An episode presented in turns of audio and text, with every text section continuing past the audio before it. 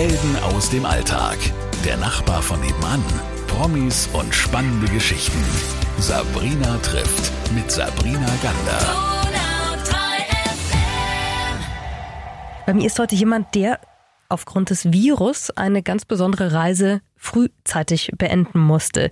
Philipp Zei, erstmal schön, dass du da bist. Hallo, vielen Dank. Schön, dass ich da bin. Ja, ich habe es geschafft.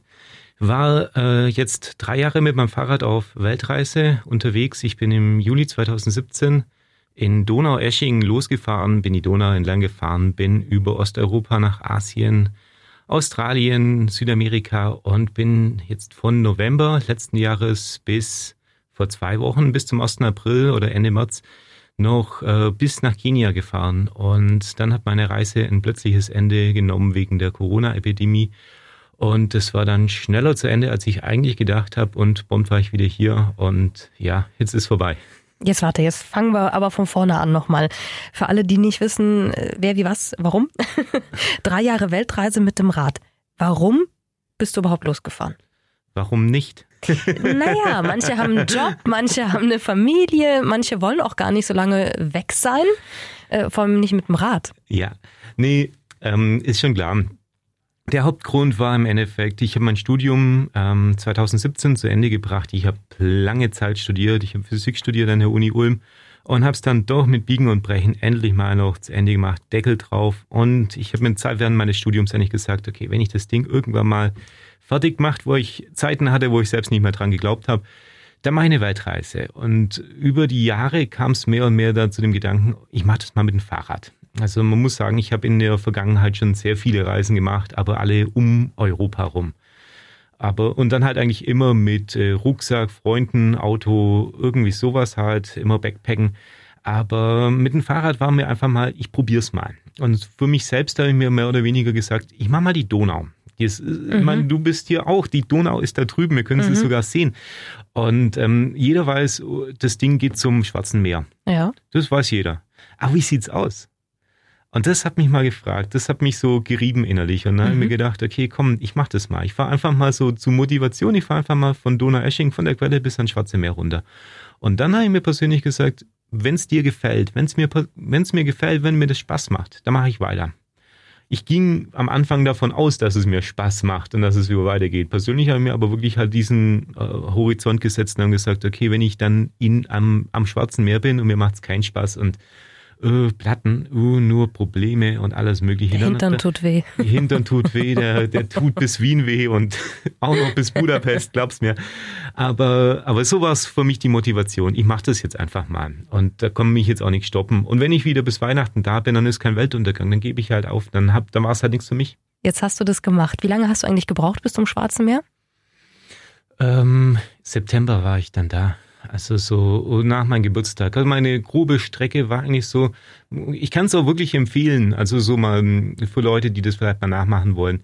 Also bis Wien kein Problem. Fahrt von Donauesching bis nach Wien muss man ungefähr zehn Tage, zwei Wochen rechnen. Mhm. Also die Kilometer sind nicht das Problem, aber die Sache ist die, dass man zum Beispiel sich mal Regensburg anschaut, Passau, Linz. Es sind wunderschöne Städte entlang der Donau. Und das ist dann auch schade, wenn man nur durchfährt und dran vorbeifährt. Also deswegen, wenn man zwei Wochen Zeit hat, von Donaueschingen bis Wien, ich kann es nur empfehlen. Das war, das war von den Fahrradwegen das Schönste auf der ganzen Welt. Und dann bist du trotzdem weiter noch ins Schwarze Meer. Ja, natürlich. Da kommt dann irgendwann der Balkan. Aber ja. wenn man dann, also ich bin noch die Slowakei eben durchgefahren, mhm. also auf der Slowakei-Seite kann man sich auch entscheiden. Und Slowakei war auch noch gut. Aber dann am Ende dem, das heißt dann, die Ortschaft heißt äh, Sturowo auf der äh, slowakischen Seite und Kran auf der ungarischen Seite. Das ist dann schon kurz vor äh, Budapest und in, Bu in Ungarn wird's dann kriminell. Also in Ungarn fährst du wirklich auf Bundesstraßen und neben dir fährt der Bus und es ist heiß und du fährst einen Berg hoch und da fehlt nicht viel und du bist tot. Das also ist, eher unangenehm und gefährlich. Das ist unangenehm und gefährlich. Es ist wirklich dann so, die ersten Tage in Ungarn waren wirklich kriminell. Das würde ich so sagen. Und dann gewöhnt man sich aber dran. Und es wird dann aber auch nicht besser. Auf, im ganzen, auf der ganzen Welt wird es eigentlich nicht besser. Es ist Fahrradfahrer sind weltweit eigentlich so das letzte Glied der Nahrungskette auf dem Verkehr. Und ähm, das ist teilweise, man macht sehr viel mit, aber man stumpft auch innerlich ein bisschen ab, was einem dann wiederum hilft. Dann registriert man diese Gefahr gar nicht mehr so, dass jetzt ein LKW an dir schnell vorbeifährt oder so. Und ähm, ja. Am äh, Schwarzen Meer, Philipp, ganz kurz. Ja. Hattest du dir ja gesagt, da entscheide ich, ob ich dann weiterfahre. Was ja. hat dich veranlasst, weiterzumachen? Es hat so viel Spaß gemacht bis dahin. Aber was, die Freiheit oder was? Ja, das die, Anschauen der, der Länder?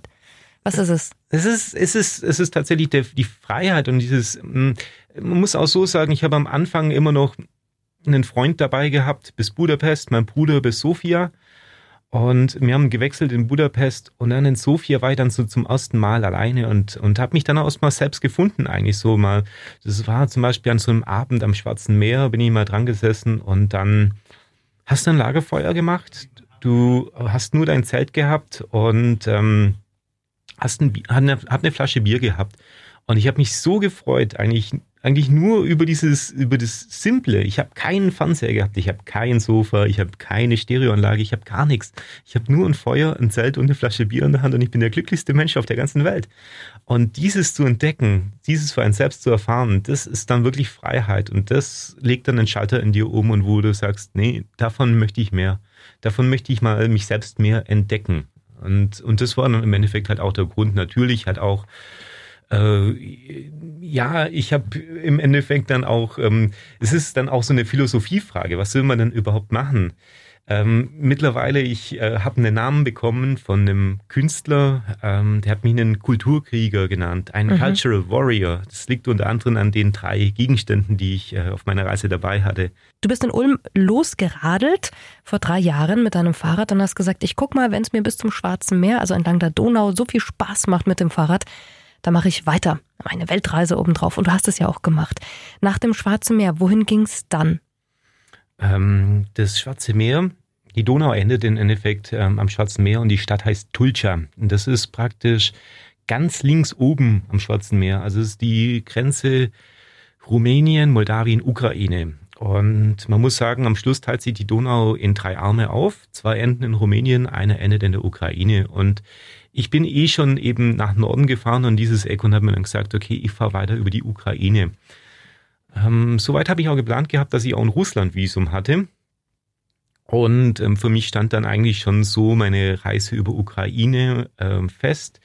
Mein ursprünglicher Plan war eigentlich über die Krim und dann irgendwie nach Russland, aber ich habe das dann, weil ich, es war Ende September, da war Saison vorbei und da haben wir gedacht, was willst du jetzt auf einer leeren Krim? Ich bin dann noch bis nach Odessa geradelt, Wow. Von Odessa bin ich dann mit einem Nachtzug nach Kiew. Von Kiew habe ich mir eine Woche lang Kiew angeschaut, war dann mit einem Bus, bin ich nach Moskau gefahren. Und von Moskau bin ich dann, habe mich runtergeschlagen bis nach Georgien, aber auch alles mit Zügen. Ich bin in Russland, zwar, ich, ich liebe wirklich Russland und Russland ist ein tolles Land, aber das sind, die Distanzen sind halt einfach gigantisch. Und es war halt einfach auch Herbst. Und das Herbst heißt halt im Endeffekt, es ist kalt. Mhm in Moskau, das war Anfang Oktober, es hat mal eine Nacht geschneit. Ah, okay. Ganz, ganz, also das, das ist dann auch nicht mehr schön. Ja, das ist nicht mehr schön. Also tagsüber kannst du noch gut mit dem Pullover rumlaufen, aber nachts Zelten, vergiss es. Das willst du nicht machen. Du hast drei ganz besondere Gegenstände mitgenommen auf diese Reise. Erzähl mal, was das für Gegenstände waren? Also, die, die erste Sache ist, äh, ich habe eine Posaune dabei. Ähm, das ist eines der größten Musikinstrumente, die man so mitnehmen kann auf einem Fahrrad. Ich habe das in so einem großen Rucksack hinten quer auf meinem, meinem Gepäckständer drauf gehabt. Und ähm, ja, die haben dann immer gesagt, warum, wenn mich jemand gefragt hat, warum eine Posaune, dann habe ich gesagt, ja, ich bin ja froh, dass kein Kontrabass ist. okay, also du kannst und, sie auf jeden Fall äh, spielen, die Posaune. Ich kann spielen, ich bin, ja, ich würde sagen, äh, fortgeschrittener Anfänger-Jazzer. Und mhm. ich habe sehr oft eigentlich auf den Jab-Sessions hier in Ulm gespielt, zum Beispiel im Saustall oder Imperium. Und habe auch diverse Bands gehabt, ähm, zum Beispiel die Brassmanics, die ziemlich bekannt sind in, im Ulmer Raum. Und ähm, ja, meine Idee war halt einfach, ähm, wenn Musik kennt keine Grenzen, also sprich, wenn irgendwo mal Musik ist, dann kann ich da dazugehen und kann sagen, darf ich mitmachen? Und da wird dir kein Mensch Nein sagen. Sondern jeder wird dir irgendwie die Chance bieten, ja, kannst mal ein Stück mitspielen. Hast du gemacht? Natürlich. Wo? Es ist eins der geilsten Sachen war im, in Serbien. Da war ich auf einem Guja Festival, das ist das weltweit größte Balkan-Festival. Da habe ich mitgespielt. Und die Augen glänzen. Muss großartig gewesen sein, oder? Das war unglaublich. Toll. unglaublich. Ähm, ja, aber auch in ganz vielen Situationen. Manchmal ist es auch so, zum Beispiel in Indonesien war es hauptsächlich so, da haben mich sehr oft auch Familien eben eingeladen. Also ja, Englisch ist schwierig, aber es geht mit Hand und Füßen und dann fährst du jetzt rum und auf einmal sagt eine Familie, hey, du kannst heute Abend bei uns übernachten. Und die haben dann meistens eben kleine Kinder. Und ja gut, mit Kommunikation klappt es nicht so gut, aber was du immer machen kannst, ist praktisch dein Instrument auspacken und den Kindern was vorspielen. Schön. Und dann freuen sich die. Und mhm. dann bist du auch was Spezielles, dann bist du ein toller Gast und mhm. eventuell. Und du kannst was zurückgeben. Du kannst auf jeden Fall was zurückgeben. Und das ist das Tolle. Du, du, mhm. und du musst denken, das sind ja eigentlich auch jetzt irgendwie Familien, die wohnen jetzt irgendwo nicht in der Stadt, sondern in einem Landesinneren. Posaune ist da nicht so bekannt. Du musst immer denken, diese Kinder sind zum allerersten Mal im Leben eine Posaune und dann so ein verrückter Typ mit einem Fahrradhelm auf, mit Hörnern dran. du hast und, ihn mit dabei, ja. Man sieht ihn leider nicht, aber sieht großartig aus. Und ähm, ja, das ist das eine eben, die Posaune. Das zweite ist eben, ich habe ein Spätzlebrett dabei gehabt. Und Spätzle, weil ich halt einfach ein Schwabe bin. Ich bin hier aus in Ulm geboren und ähm, ja, ich habe auch lange Zeit im Saustall habe ich unter anderem das Programm und Catering für die Bands gemacht. Und habe da im Saustall so eine Experimentierfläche gehabt für Spätzle. Ich habe jeder Band Kässpätzle gekocht und habe mir gedacht, okay, auf meiner Reise so ein kleines Spätzlebrett, das ist nicht größer als das Schnittbrett und so eine Teigkarte, dann kann man praktisch die Spätzle einfach ähm, ins kochende Wasser reinschupfen.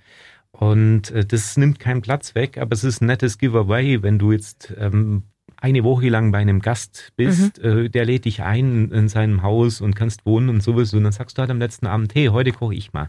Mhm. Heute koche ich mal was typisch speziell Deutsches. Ich mache jetzt Kässpätzle mit äh, Grüßzwiebel und ähm, das größte Problem war immer eigentlich der Käse, weil das ist hier in Europa, wir haben kein Problem, aber in Asien und Afrika ja. ist Käse wirklich ein Problem. Auch in Südamerika ist nicht so einfach. Wie kamen die Spätzle an im Ausland? Ja, bis auf einmal ein äh, Wellington in Neuseeland, da habe ich, da habe ich Vollkornmehl gehabt. Die, die waren so schlecht. die waren aber oh sonst Gott. immer gut. Also da hat mein okay. Gastgeber wirklich so die, sie, sie haben gegrinst, aber ich wusste ganz genau, es schmeckt, schmeckt, nicht, nicht. es schmeckt nicht, dieses nichts geworden.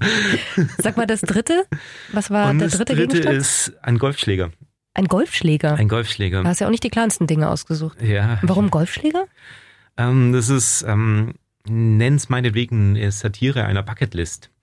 Und zwar, ich habe mir damit eigentlich selbst eigentlich immer wieder so Ziele abgesteckt oder hab, oder hab, die, der allgemeine Begriff ist einfach, ich möchte an Orten spielen, wo noch nie ein Mensch zuvor gegolft hat. Mhm. Also zum Beispiel jetzt in Deutschland war es jetzt halt irgendwie am Drei-Flüsse-Eck in Passau. Da habe ich mich hingestellt und habe einen Abschlag gemacht und habe gesagt, so tapfere Schneiderlein, drei Flüsse auf einen Streich. Mhm ähm, habe ich jetzt abgehakt. Für mich war es jetzt irgendwie der Abschlag. Für manche Leute ist es ein Selfie und dann bei Instagram posten oder irgendwie sowas halt. Für mich ist es halt einfach ein Abschlag mit dem Golf. Und ich habe das dann so weit eigentlich gezogen, dass ich halt dann einfach wirklich an besonderen Orten der Welt einen Abschlag gemacht habe. Zum Beispiel die, das Opernhaus von Sydney die Victoria-Fälle oder das Kap der guten Hoffnung, lauter solche Orte, wo man mhm. sagt, okay, das ist wow. ein spezieller Ort. Und dann kann ja. ich sagen, ja gut, wenn das irgendwann mal im Fernsehen eine Dokumentation kommt, dann kann ich sagen, okay, guck, da habe ich schon Golf gespielt.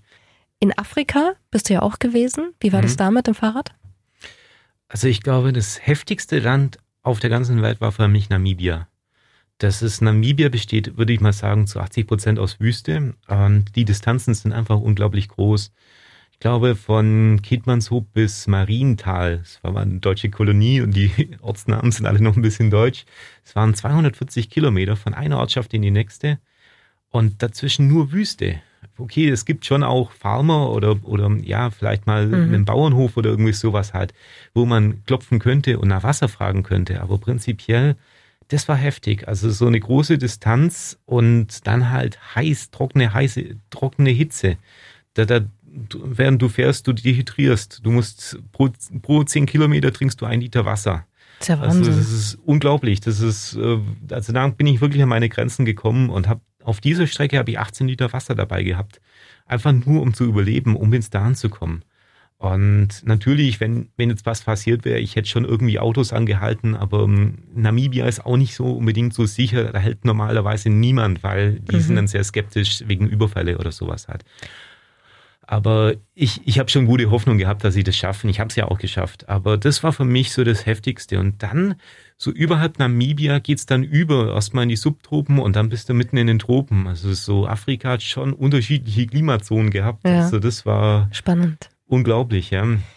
Jetzt, äh, das ist eine ist die Natur, finde ich. Das andere sind ja auch die Menschen. Mhm. Wo hast du dich denn in all diesen Jahren am wohlsten vielleicht auch gefühlt? Wo, wo ist dir denn dein Herz aufgegangen? Was hat dich denn überrascht vielleicht auch?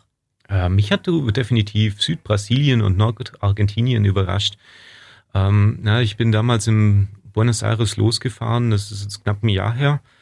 Und ja, Buenos Aires ging noch wunderbar mit Englisch und dann verlässt du Buenos Aires Mhm. und dann hable español. Vergiss Englisch, du kannst kein Englisch mehr sprechen. Kannst du Spanisch? Ich, ähm, poquito. Mhm.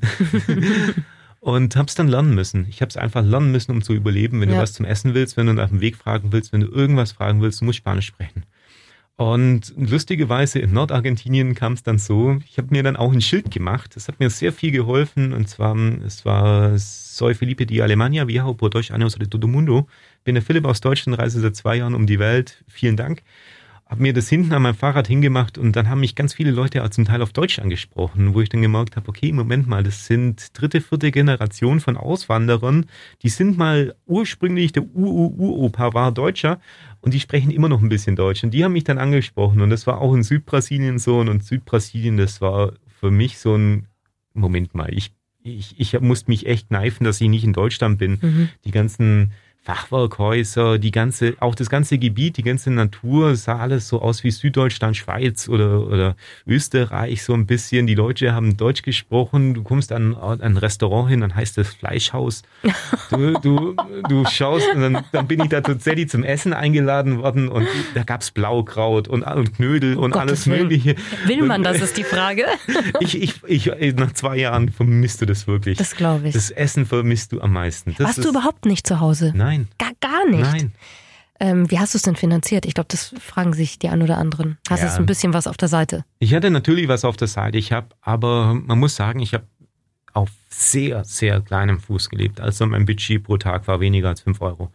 Mhm. Und äh, ich habe normalerweise halt, meine Tipps waren mehr oder weniger so, ich habe nie ähm, Geld für Übernachtung bezahlt. Ich habe entweder gefragt oder habe eben irgendwo wild gecampt. Mhm. Und äh, essenmäßig, ja, in den meisten Ländern habe ich halt selbst gekocht, mir irgendwie Brot gekauft und irgendwie einen Aufstrich. Und jetzt in Namibia oder sowas ist Essen so billig halt, da kostet eine Mahlzeit 40 bis 80 Cent. Mhm. Das kannst du dann gut machen halt. Aber jetzt zum Beispiel Australien oder sowieso, kannst du Essen gehen knicken. Das ist so wie hier so teuer. Mhm. Das, ja. Gab es denn nicht irgendwann mal den Moment, wo du dir gedacht hast, Mensch, Philipp, jetzt bin ich schon ein Jahr unterwegs, vielleicht sollte ich mal wieder aufhören damit, sonst höre ich nie wieder auf? man hat, es ist eher so, die, die, die Frage stellt man sich eher nicht. Es kommt dann eher mal eine Situation auf einen zu, wo man sich selbst und alles in Frage stellt. Zum Beispiel so Situationen, wo einmal das Geld gestohlen wird oder, und dann hat das Handy auch noch einen Wasserschaden am gleichen Tag. Und dann ist irgendwie, bricht so eine ganze Welt zusammen. Das Handy Mhm. funktioniert nicht mehr und das Geld ist weg. Und dann, dann ist man auf einmal ganz traurig und stellt sich selbst und alles in Frage. Wäre es nicht gescheiter abzubrechen? Wäre es nicht gescheiter wieder heim? Dann hat man weniger Probleme und sonst irgendwie. Aber dann setzt man sich dann doch wieder aufs Fahrrad und fährt wieder und nach drei Tagen legt sich das wieder und sagt, nein, ich fahr weiter. ich fahr weiter. Also solange mir es gut geht, solange es mir mental und körperlich gut geht und es ist alles noch dran, breche ich auch nicht ab. Und wie ist es dann so an Geburtstagen, an Weihnachten, an besonderen Tagen? Vermisst man nicht mal seine Familie, seine Freunde? Also Geburtstage waren eigentlich immer cool. Ich habe immer irgendwie eine Möglichkeit gefunden, eigentlich irgendwie zu feiern.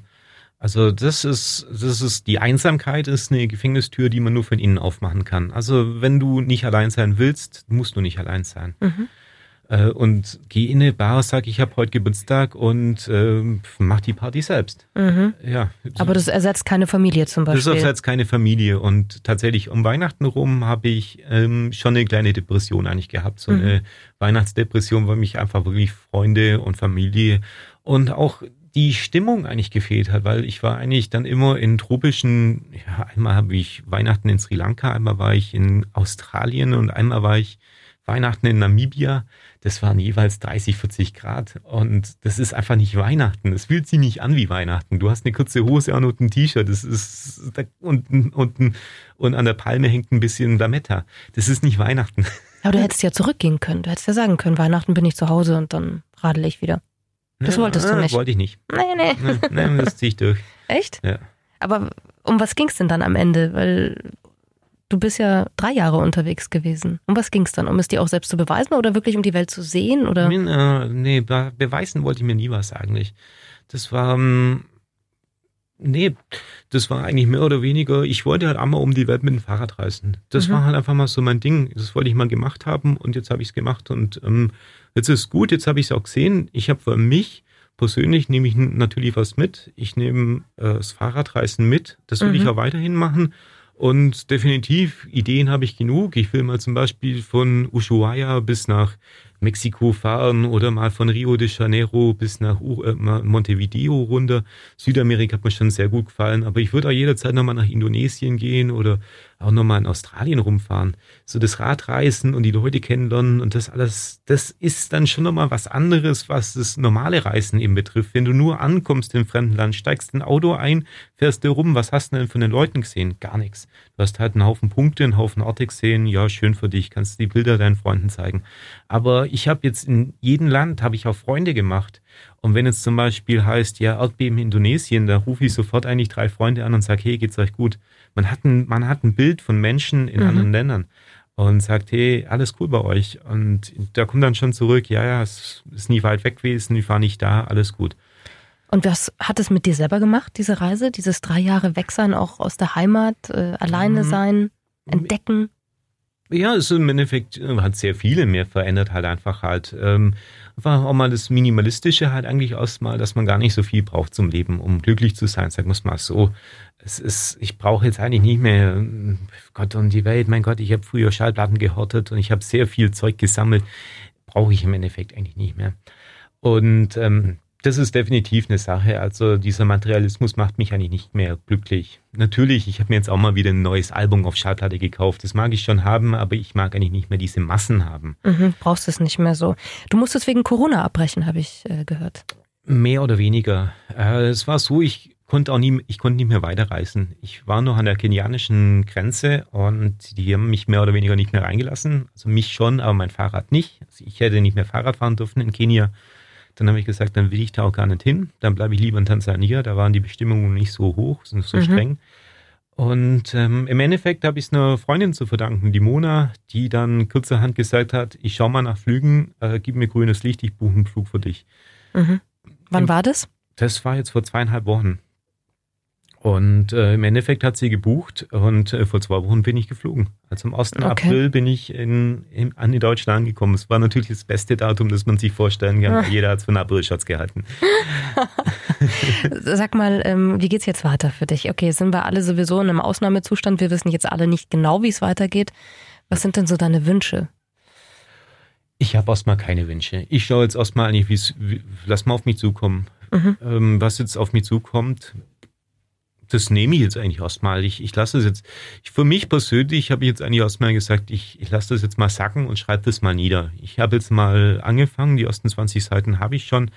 Geht jetzt erstmal darum eigentlich, dass wenn ich mal Vorträge mache über meine Reise und Bilder zeige, dann kann ich sagen, hier ist ein kleines Handout, da ist zum Beispiel mhm. so Sachen drin, was jetzt zum Beispiel wichtig war auf meiner Reise, was man unbedingt im Gepäck haben sollte, was nicht. Ich habe selber auch nie eine Radreise gemacht und ich habe nie ein Buch darüber gelesen. Ich habe ich hab einfach komplett stupide, ich nehme mein Fahrrad und fahre los. Und das ist, glaube ich, auch das Beste, was man machen kann, weil da macht man sich überhaupt keinen Kopf. Wenn man sich mehr und mehr Gedanken drüber macht, dann hält man sich selbst immer mehr davon ab, das zu machen. Und ein Buch will ich auf jeden Fall drüber schreiben. Ob das dann in Buchform rauskommt oder als Hörbuch, das schauen wir dann mal. Aber das ist für mich jetzt so das nächste Ziel. Eigentlich immer so ein kleines Ziel stecken, das dann machen, das dann abarbeiten. Ich habe auch nie gesagt, ich will die ganze Welt jetzt eben reisen, sondern ich habe immer mir nur ein Ziel gesteckt und danach habe ich mir ein neues Ziel gesteckt. Schön. Das sind die kleinen Schritte. Kann man denn irgendwo deine Reise trotzdem nachvollziehen? Gibt es einen Blog oder gibt es irgendwas? Ja, es gibt ähm, als als erste Möglichkeit gibt's Philly Round the World, F-I-L-L-Y, Round the World, um die Welt, in einem Word. Und Äh, vielleicht verlinkt man das auch auf der Homepage. Das ist praktisch äh, für meine Social Medias. Mhm. Und äh, ansonsten Philly Goes, goes Worldwide. Ich schicke dir das auch mal noch zu, dann könntest du das verlinken. Wir verlinken das bei uns auf meiner Facebook-Seite von Sabrina trifft, machen wir das und dann kann sich das jeder angucken. Also, wir sind gespannt, wenn du es niedergeschrieben hast, äh, lese ich gerne noch weiter, noch mehr Geschichten. Es hört sich so toll an, diese drei Jahre. Der eine oder andere, ich glaube, gerade in dieser Zeit, wo wir nicht mehr reisen können, würde jetzt sehr gerne auf dem Fahrrad steigen und einfach losradeln. Ja. Also. Äh. Das Lustige war echt, ich bin, ich bin ja dann angekommen jetzt vor zwei Wochen bin von Frankfurt nach Ulm mit dem Zug gefahren, habe dann aber darauf bestanden, dass mich niemand am Bahnhof abholt, sondern dass ich vom Bahnhof bis nach Elching zu meinen Eltern mit dem Fahrrad fahre. Das wollte ich machen. Mhm. Dann bin ich so die Fahrrad mit meinem ganzen Gepäck die, das, die Donau entlang gefahren nach Elching und im Kopf kam schon der Gedanke aus, als ich könnte gerade nochmal runterfahren. ich könnte gerade nochmal runterfahren. Das glaube ich dir sofort. Ich würde mitfahren jetzt. Ich würde sofort mitfahren. Lieber Philipp, vielen, vielen Dank, dass du uns so viel äh, Farben reingebracht hast heute mit deinen ganzen Geschichten und deiner Lebensfreude. War sehr, sehr toll, dir zuzuhören. Und äh, ich wünsche dir alles Liebe und alles Gute. Bleib gesund. Vielen lieben Dank. Schön, dass ich da sein konnte. Helden aus dem Alltag. Der Nachbar von nebenan. Promis und spannende Geschichten. Sabrina trifft mit Sabrina Gander.